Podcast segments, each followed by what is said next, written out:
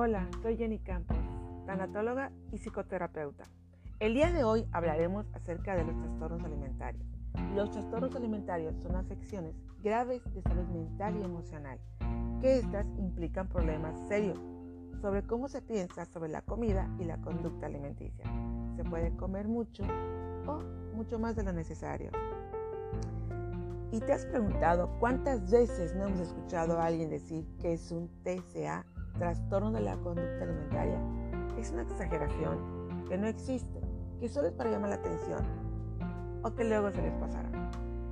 Los trastornos de la alimentación consisten en alteraciones en las conductas alimenticias, casi siempre asociadas a consecuencias psicológicas, emocionales, físicas y sociales. ¿Y sabías que existen diversos tipos? Bueno, estas son enfermedades reales que pueden ser graves y que se pueden tratar con un ámbito multidisciplinario. Estos trastornos afectan tanto a hombres como a mujeres. Sin embargo, estos afectan tres veces más a las mujeres, niñas y adolescentes. Estoy segura que has escuchado hablar acerca de este tema, trastorno alimentario. Te sigo platicando que los trastornos alimentarios son tan comunes en los Estados Unidos y México que uno o dos de cada 100 estudiantes padece uno de estos trastornos. Sorprendente, ¿no? Pues va en aumento, ya que cada año miles de adolescentes padecen trastornos alimenticios o problemas de peso, de alimentación o con la imagen corporal. Esto es importante. Un trastorno alimenticio es una carga muy difícil de sobrellevar y que desgraciadamente hoy en día se da con muchísima más frecuencia que nunca.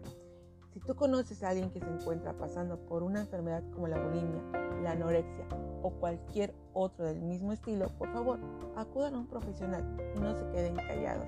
Algo tan grave como esto no se puede tomar a la ligera. También sabemos que hay muchos mitos alrededor acerca de este tipo de trastorno, como que los problemas alimentarios afectan solo a mujeres, solo afecta a jóvenes, un problema alimentario es una enfermedad mental, los trastornos son problemas que únicamente se afectan en una relación conflictiva con la comida y el peso. Hay que descartar estos mitos. No todos son verdades.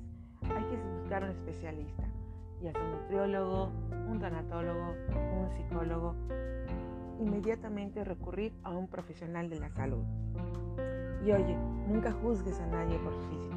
No sabrás su gran lucha día a día para esa gran guerra interna. Tengamos más empatía seamos más responsables y más empáticos con los demás.